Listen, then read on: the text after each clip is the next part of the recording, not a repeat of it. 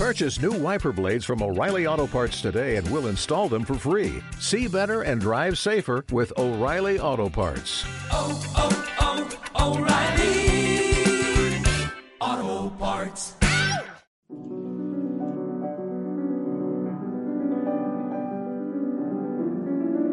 con la grabación de El vestido de boda, monólogo teatral de Emilia Pardo Bazán, estrenado en 1898, queremos rendir homenaje a la escritora gallega en el centenario de su muerte y al mismo tiempo iniciamos un nuevo proyecto dentro de la serie radiofónica Mujeres y Literatura, en este caso un proyecto de radioteatro que tiene como finalidad la divulgación de obras teatrales escritas por mujeres. Como siempre, la participación del alumnado es fundamental. Quiero darle las gracias por ello a Judith Lozano, alumna del grado de Filología Hispánica, que ha asumido como actriz la dramatización del vestido de boda de Emilia Pardo Bazán y lo ha hecho con mucha solvencia, generosidad y pasión. Su trabajo ha sido excelente y a la vista, o mejor, al oído, queda. Y quiero dar las gracias además a Concha Fernández Soto, que ha puesto amablemente a nuestra disposición su gran experiencia como directora y autora teatral y como estudiosa de la obra de Emilia Pardo Bazán. Y gracias, por supuesto, siempre a Esther Benavides, la responsable de la radio de la Universidad de Almería, porque sin su excelente trabajo de edición y realización, sin sus siempre atinadas sugerencias, este proyecto de mujeres y literatura, que lleva ya una andadura de cuatro años, no se habría podido hacer realidad. Gracias a todos. Doña Emilia Pardo Bazán fue indudablemente una avanzada en su época, cultivando todos los géneros literarios con brillantez y conociendo en mayor o menor grado el éxito. Mostró una temprana vocación por el teatro y se introdujo en esa apasionante aventura a sabiendas de que era un terreno que la devolvería, si dudaba, a su espacio natural. Y pese a todo, consiguió conciliar con dignidad las sedas con los telones. Ella escribe sus obras para los actores y actrices más importantes del momento. María Tubau, María Guerrero, Rosario Pino, Fernando Díaz de Mendoza, etc. Y en este caso lo hace expresamente para Balbina Valverde y lo estrena el 1 de febrero de 1898 para su beneficio en el Teatro Lara, uno de los más bonitos teatros de Madrid, conocido familiarmente como la Bombonera de Don Cándido, un teatro que siempre se prestó a las comedietas de evasión y de diversión intrascendente. Las funciones de beneficio de artistas y autores eran una práctica muy frecuente en todo el mundo escénico y artístico de la segunda mitad del XIX. Las compañías teatrales, de comedia, zarzuela u ópera anunciaban como beneficio sus últimas funciones antes de despedirse del público. En Madrid se solían realizar al finalizar la temporada cómica, generalmente a finales de marzo o principios de abril, procurando que no coincidieran con el abono del teatro ni con días de fiesta. Todas estas funciones iban encaminadas a mejorar el bolsillo, no siempre bollante, de los artistas y personal del teatro. El primer beneficio que Dios nota es el de la Valverde, doña Balbina, dirá el imparcial. Como dice el periódico, este beneficio era el primero que se celebraba todos los años, resultando ser una verdadera solemnidad artística a la que acudía todo Madrid. Así que doña Emilia, en su primer estreno, se parapetaba detrás de un gran nombre de la escena, que por esa época ya frisaba los 60 años y llevaba cerca de 40 haciendo de característica. Como nos aclaran sus críticos, el vestido de boda iba a ser un monólogo perfectamente acorde con el talante de la actriz, que en este caso debía dar vida a una mujer madura, Paula Castañar, que se ha hecho célebre en Madrid bajo la falsa identidad de una costurera francesa apodada Palmire la Castaña. Tras esta cobertura ligera y cómica, se narra algo más profundo y valioso, la trayectoria de una existencia de mujer orientada a la recuperación de su posición social gracias al ingenio y el trabajo. Es decir, nos encontramos con un sujeto femenino que, pese a los convencionalismos de la época, logra ser protagonista activo de su historia. Una nueva mujer adulta que ha logrado enmendar su existencia, dotada de voz e ideas propias y de la suficiente dignidad para dirigir su vida. Emilia Pardo Bazán configura su personaje con la capacidad de saltar sobre su destino melodramático y se aprovecha del esnovismo de la alta sociedad madrileña que se deja sacar el dinero si la modista lleva el marchamo francés. De paso, y en tono casi jocoso, la autora condena la doble moral de la época y los vicios de esas mujeres del linaje de la apariencia que pagan sin rechistar grandes fortunas por sus trapos. Paula Castañar es un personaje híbrido, mitad emprendedora, mitad enredadora, pero siempre muy vital. Inventa un ardiz para sobrevivir y así a través de una falsa identidad, con su francés chapurreado, su pelo zanahoria y sus modales insolente y despreciativo hacia sus clientas, consigue llevarla a su terreno. Con inteligencia, astucia y tesón, consigue hacer una fortuna con la que saca a su familia de las estrecheces. No recibe ayuda de ningún personaje masculino, ya que su marido no tiene ninguna relevancia en su vida, al ser un sinvergüenza que muere tempranamente. Pero para su hija, Ángel de Pureza, Paula Castañar ya quiere forjar otro destino muy diferente al suyo. La ha criado en un convento, apartándola de la sociedad corruptora. Le ha buscado un matrimonio de conveniencia con un representante de la alta sociedad y no quiere para ella la libertad de elegir su destino a través del trabajo. Nos encontramos con las negociaciones sobre la identidad femenina propias de la época. Así que cierta ironía agridulce se apodera al final del monólogo.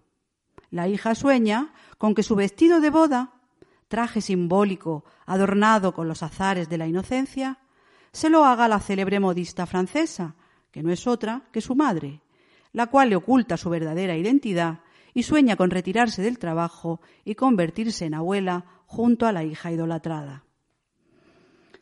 Y todo este entramaje argumental se hace a través de un monólogo dramático de gran valor estilístico. Frente al discurso privado al que se relegaba a la mujer, destaca la protagonista del vestido de boda, Paula, quien, con su genio para no achicarse nunca ante la dificultad, asume un discurso público a través del monólogo dramático. El monólogo le confiere un poder semejante al del púlpito, pero nuestra autora lo impregna de un estilo dialogante, estableciendo unas sutiles redes de complicidad con los espectadores, quienes desde el principio son partícipes de la intriga y se sienten interesados por la historia que se cuenta. Este interés se consigue a través de un lenguaje chispeante, vivo, lleno de humor e ironía, en todo momento pensado eficazmente para el talante cómico de la actriz característica que lo iba a llevar a las tablas. Así que la autora no descuida en ningún momento la caracterización de su personaje a través de su modo de hablar, salpicado de interpelaciones al espectador y en el que abundan graciosos coloquialismos y galicismos que, a modo paródico, le sirven para reflejar el dorado y falso carisma del mundo francés en la corte española, del que se aprovecha la que se podía haber quedado en modistilla de barrio. En conclusión, Pardo Bazán consigue con este monólogo una obra muy eficaz desde el punto de vista dramático, llena de inteligencia y sentido del humor, y creemos que perfectamente representable desde nuestros parámetros de espectadores y oyentes del siglo XXI. Que la disfruten. Entre. Entre en la caja. Colóquela ahí. Ay, aquí está. Divino. Un sueño. Si parece que no lo han tocado manos. ¿Son ustedes capaces de guardar un secreto? ¿Los caballeros también? ¿Mm?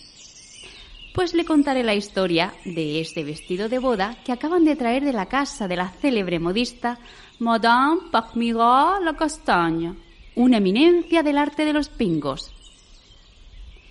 Era yo una muchacha, y no mal parecida.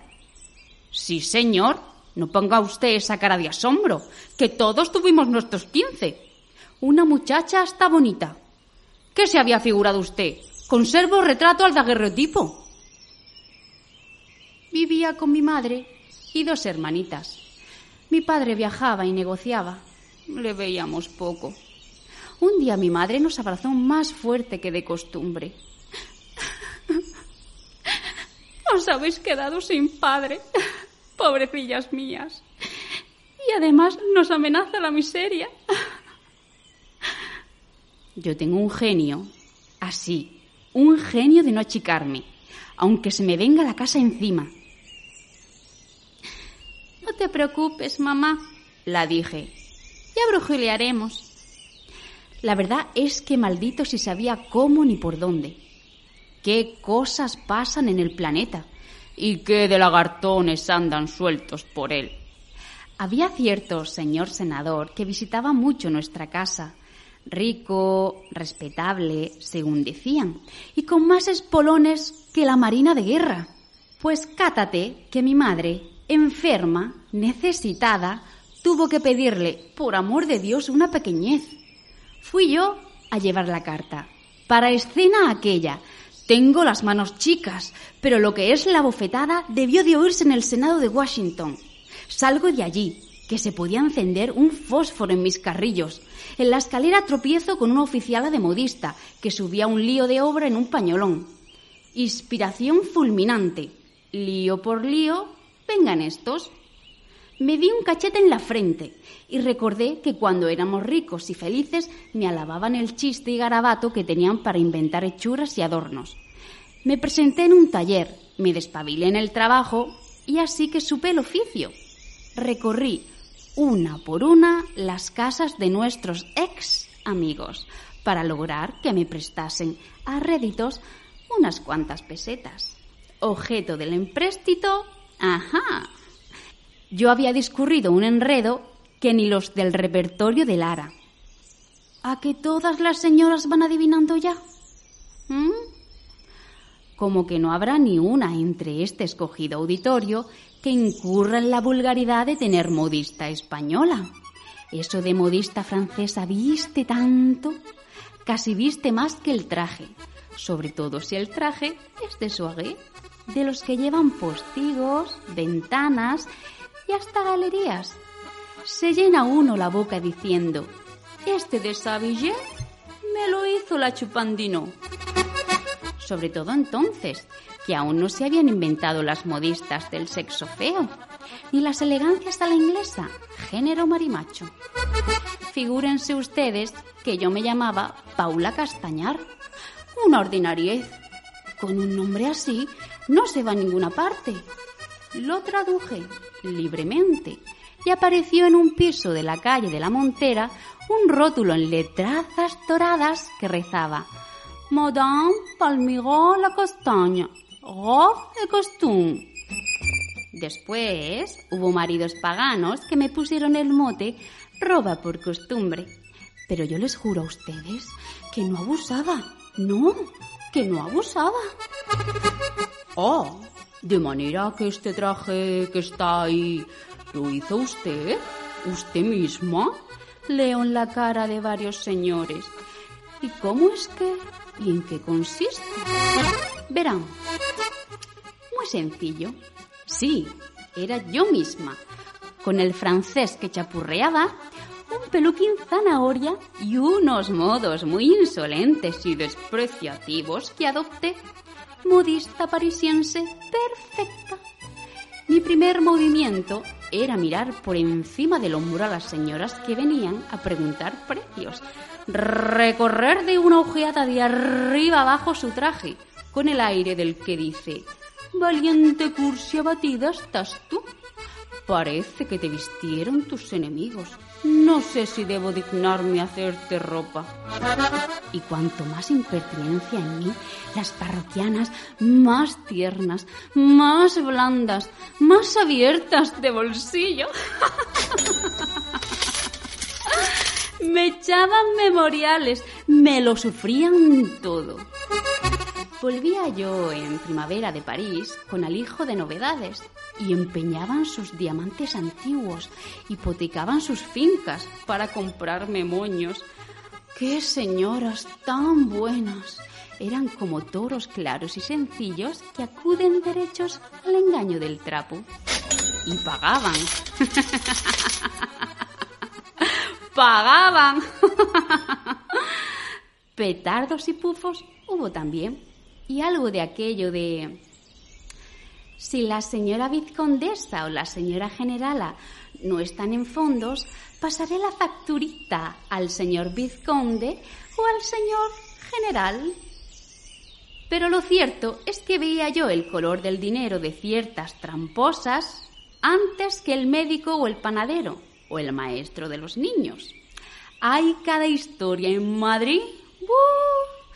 Si hablasen los trapetes, si algunos metros de terciopelo que yo me sé pudieran escribir sus memorias. Madre mía. Mm. Ya les he advertido a ustedes que no me gustaba abusar. No, no. Solo que si Madame la Castaña cobrase una miseria, vamos, no estaría ni en carácter, carecería de verosimilitud. De modo que a fuerza de tiempo reuní poca cosa. Mis sancioncillas del banco, mi exterior, este hotel con jardín. ¡Ay! Me muero por las flores. Y sobre todo, mi madre pudo pasar sus últimos años rodeada de bienestar. Casé a mis hermanas, me casé yo también, con un pillo redomado por más señas que afortunadamente... ¡Ay Jesús! ¡Qué barbaridad! Que desgraciadamente se fue pronto al otro mundo, dejándome una chiquilla, mi nena, mi tesoro, una monada una clavellina de mayo. ¿Ven ustedes? Ya tengo que limpiarme la baba. Pero no crean que hablo así por pasión. No, señor. A ver, miren esta fotografía. Contemplen esta efigie y digan si no es un sol la chiquilla. Uy, qué rica, monina. Te comería tu mamá. Sí, yo soy una boba, una chiflada, como todas las madres. Que me regañen las que están aquí presentes, que me tiren la primera piedra. ¿A que no? Que ah, si este beso les ha resonado a todas en las entrañas. Pues desde que nació la chiquita, se me puso a mí entre ceja y ceja que fuese una señorita por todo lo alto. No la hija, y menos la sucesora de Madame la Castaña. Convenido. Y una manía, porque el trabajar no deshonra, es decir, no debía deshonrar. Y sin embargo, ahí verán ustedes, la gente es tan particular que da más consideración al que se pasa la vida tumbado a la Bartola. ¡Cuánta farsa! ¡Qué fantasmona es la sociedad! Si mi niña aparece como hija de una modista, no la hubiese pretendido un diputado. Y de tanto por venir como el que va a ser mi caro yerno dentro de unas pocas horas. ¡Ay, sí! Mañana es el día solemne y estoy tan conmovida, tan aturdida de alegría. Se acabó para la chiquilla el convento. Va a venir, la espero y la tendré siempre a mi lado. Placer que solo he disfrutado en los veraneos, cuando podía permitirse vacaciones Madame Palmigot y convertirse en Paula Castañar. En los viajecitos conmigo conoció a su futuro. Desde hoy Madame Palmigot no existe. Vivo con mi hija y probablemente muy pronto con con Sí, chochearé. ¡Qué risa! Hace unos pocos días, una tarde que fui al convento. ¡Ay, qué coincidencias! La chiquilla me dijo así. Me gustaría que mi vestido de boda lo hiciese Madame la Castaña. Dicen que hace maravillas. Y aquí me tienen ustedes desde entonces, con fiebre artística, preparando el traje que ha salido. Una creación. Qué nítida blancura, qué mezcla de reflejos de luz y tonos mates, qué orlas de nieve y de espumas, para servir de marco a la cara de cielo de la novia. Si yo fuese poeta, ¿no tiene mucho de poesía un vestido así? ¿Un vestido que simboliza las ilusiones de un alma virgen? Vaya, podría componerse un poema. Algo fiambre, porque ahora no se lleva lo sentimental. No, no, eso lo sabemos muy bien los que entendemos de modas. Lo único nuevo que habrá aquí será que al ponerse la novia su ideal vestido, no sospechará que entre las perlas que lo recaman puede haberse cuajado una lagrimita mía de gozo y también de miedo, porque las bodas asustan, pueden traer cola. Si a la chiquilla le saliese como a mí, no quiero ni pensarlo. Fuera temores. Que llegue la novia cuanto antes y admire el traje simbólico, adornado con los azahares de su inocencia. ¿No? Y también van a admirarlo ustedes. Se lo enseñaré. Ahora ya no es un reclamo. Señora, la señorita ahí viene. Acaba de entrar. Más vale que vean a la novia que al vestido. Cualquiera puede hacer un traje, pero esto, esto solo Dios. No me den ustedes un disgusto en estos momentos tan dichosos. Vamos, un solo aplauso para las modistas.